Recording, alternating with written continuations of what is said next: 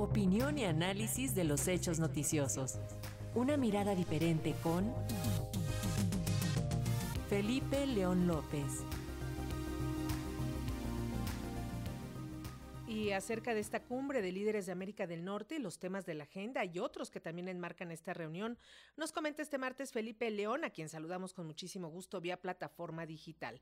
También, por supuesto, Felipe, te deseamos un excelente año. Escuchamos tu comentario. Buenas tardes. Buenas tardes, buenas tardes amigos de Radio Educación. Pues sí, igualmente, eh, muchas felicidades a todos, que sea un gran año. Y pues sí, eh, la semana pasada, justo cuando arrancaba este año, apuntamos que una de las prioridades para atender en el gobierno de la llamada cuarta transformación era la política de seguridad pública, pues a cuatro años el vacío institucional en amplias regiones del país seguían dominadas por criminales, entre otras el Pacífico mexicano, el corredor del Bajío Noreste y la ruta del Golfo de México, y los números de homicidios dolosos, extorsiones, secuestros y robos en todas sus modalidades simplemente no estaban reflejándose en la narrativa oficial.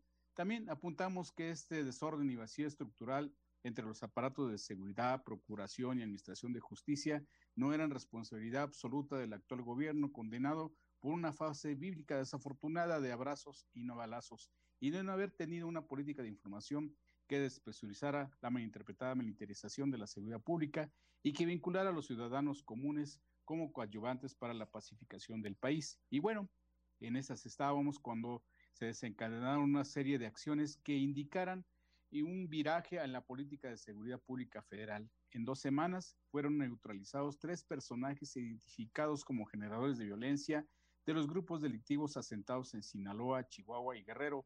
El más famoso, Ovidio Guzmán López, alias El Ratón, integrante del cártel de Sinaloa, a quien se tenía como un objetivo prioritario de los gobiernos de México y los Estados Unidos.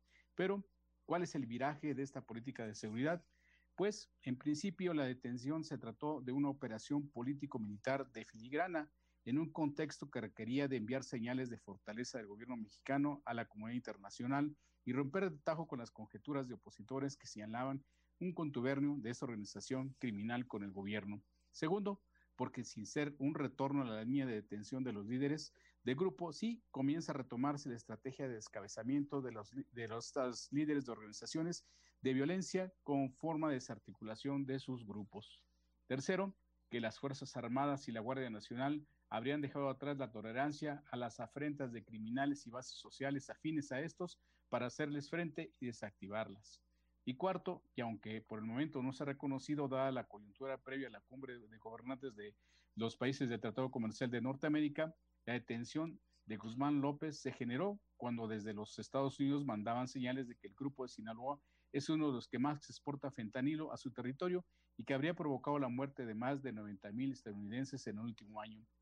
En este momento, la línea de colaboración de nuestro país con el vecino del norte tiene la antesala las tradiciones de Rafael Caro Quintero y la de Ovidio Guzmán. Sin embargo, como apuntamos, siguen latentes las preliberaciones de la Barbie, Emma Coronel y Osiel Cárdenas Guillén, que sin duda alterarán una vez más el mapa criminal en México.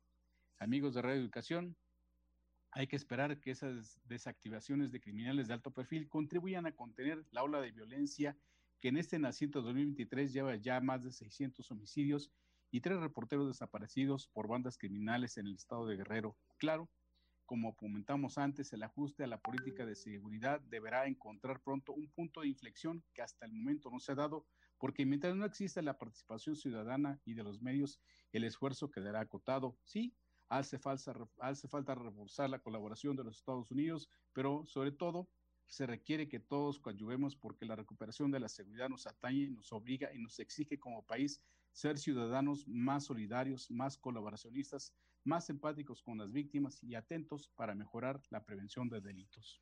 Muchas gracias. Gracias a ti, Felipe León. Muy buenas tardes. Hasta luego. Buenas tardes. Un abrazo. Hasta luego. Y precisamente